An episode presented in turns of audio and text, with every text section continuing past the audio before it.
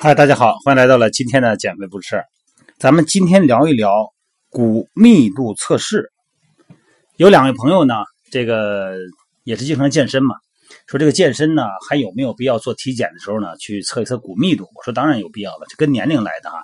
你要是一二十岁哈，二十多岁的年轻人无所谓；你要是这个三四四十岁以上了，都要有骨密度测试哈，尤其是三十五岁以上可能就有了。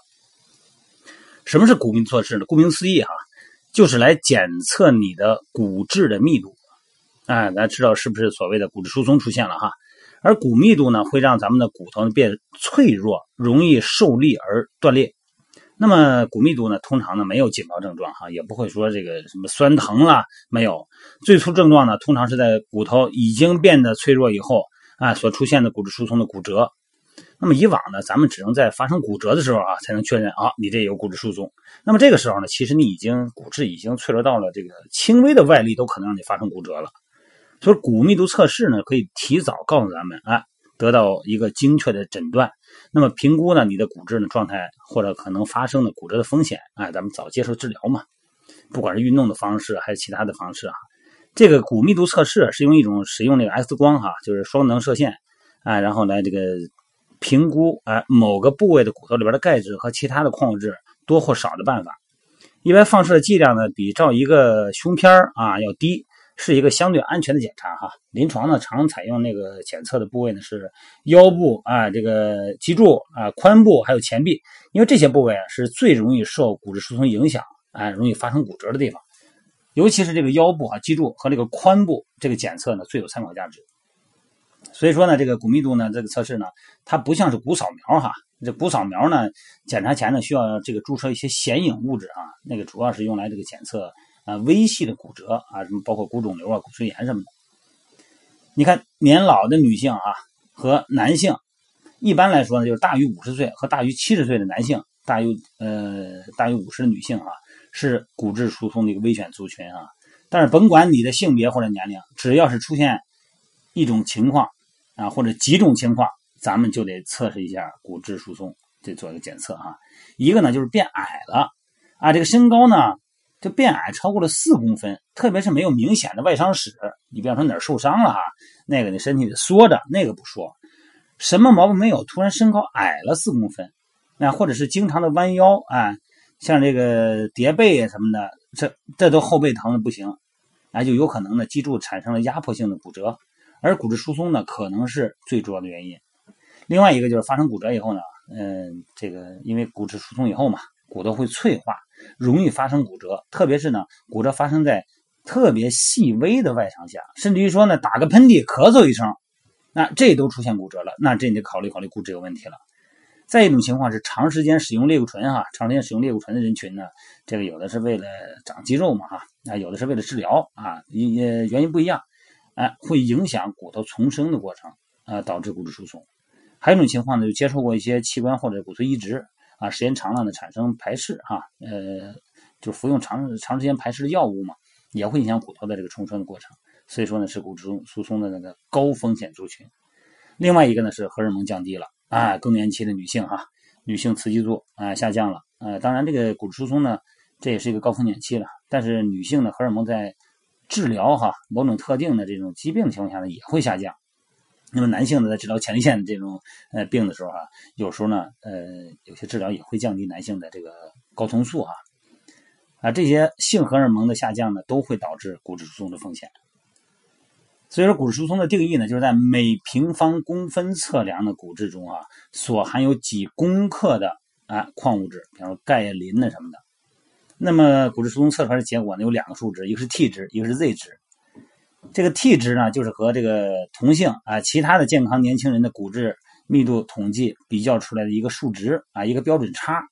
一般正常的呢，就是 T 值呢大于或者等于负一啊，表明你的这个骨骨密度啊跟这个呃同性别的健康的年轻人是一样的。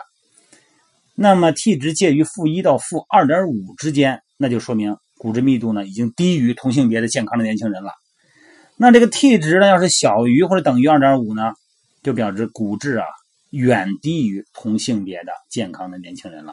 所以说，这个 T 值只要多一个负一，这个骨折的风险呢就增加二到四倍。还有一个 Z 值啊，这个 Z 是和自己同性别、同年龄、同体重啊、同种族的测量出来的一个比值，一个标准差。如果在值呢小于负二，就代表你的骨质流失了。啊，并不是说只因为年龄大的因素啊，需要进一步的检查骨质流失原因啊，什么积极治疗、配合治疗啊，才能阻止啊继续快速流失。所以说，世界卫生组织的建议呢，有骨质疏松的风险的时候呢，应该尽快的进行治疗。也就是说呢，骨质缺乏呢和骨质疏松的没有发生骨折的这种情况的朋友们呢，如果有骨质疏松的危险因子，就应该接受治疗。这里边又说到健身运动因素了哈。你说这个，我每天都补钙，每天都补钙哈。现在这个广告也好，或者是一些保健品也好哈，对钙方面宣传的已经不用再描述了，在心里都有数了。说得补钙哈，这个年龄大了呢，这长补点钙。另外一个呢，多晒晒太阳啊，能够合成一些嘛。但问题是我们补钙，我们未必能够吸收钙，所以说呢，又要转到适当的运动了。适当的运动呢，可以帮助我们的骨膜。这骨的外层有一层膜啊，骨内膜、骨外膜。骨膜表面有血管啊，有这个神经，它可以吸收钙质、吸收营养。所以说呢，我们所谓的骨吸收钙，其实是骨膜来完成的。那么，只有在运动下，在让我们的骨头承受一定的负荷的情况下，我们才会逼着身体吸收这个钙。其实这是一种代偿行为哈，这是人的一种本能。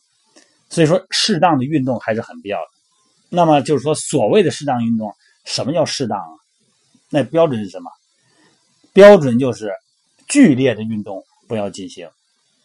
有的朋友呢，呃，就是干人年轻人哈，二十多岁的，又是跳箱啊，又是 T R X 的哈，呃，又是这个 CrossFit 这个掀轮胎什么的，感觉挺来劲。哎，也想找到自己当年的雄风哈。找回当年的影子，也是跟着大家一块练。这个一般我看到以后，我都给劝过去。我说您先别这么练，我建议您呢先练练这个。当然说话比较婉转哈，你不能说你这个身体不适合练，不能这么说，人家挺高兴的哈，不能扫人兴。哎，用另一种描述呢，把人劝开。哎，您先可以进行这种训练，然后呢，逐渐到过渡，慢慢的再说到一些理由，让大家能够接受。所以说呢，我们训练呢要量力而行哈，一些跳跃啊那种。大重量的那种，呃，举啊、蹲啊、拉呀那些训练不要进行。